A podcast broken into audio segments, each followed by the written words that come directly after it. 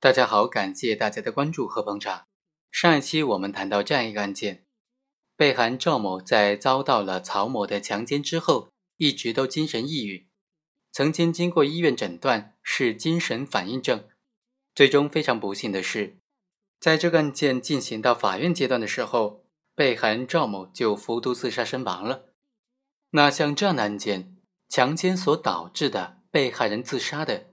被害人的亲属能不能提起附带民事诉讼，要求被告人赔偿物质损失呢？强奸所导致的自杀案件呢？被害人的亲属是否有权就此遭受的物质损失提起附带民事诉讼？这在司法实践当中是争议非常大的问题。主要的争议难点是说，本案当中赵某他遭受的强奸时间是在三月份，但是啊。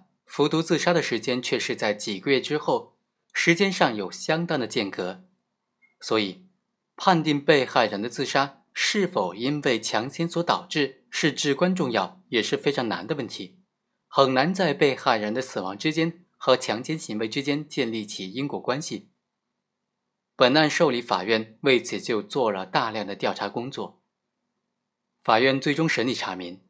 赵某在被强奸之后，精神受到了强烈的刺激，情绪十分反常，曾经由亲属带往医院进行诊断治疗。医院诊断之后，结论表明是神经反应症。在这个期间，赵某一直都是深居简出，可以排除其他原因导致自杀的可能。曹某的强奸是引起赵某自杀身亡的内在的原因，两者之间存在必然的因果关系。那么，被害人的家属能否因此要求被告人承担赔偿责任呢？能不能提起附带民事诉讼呢？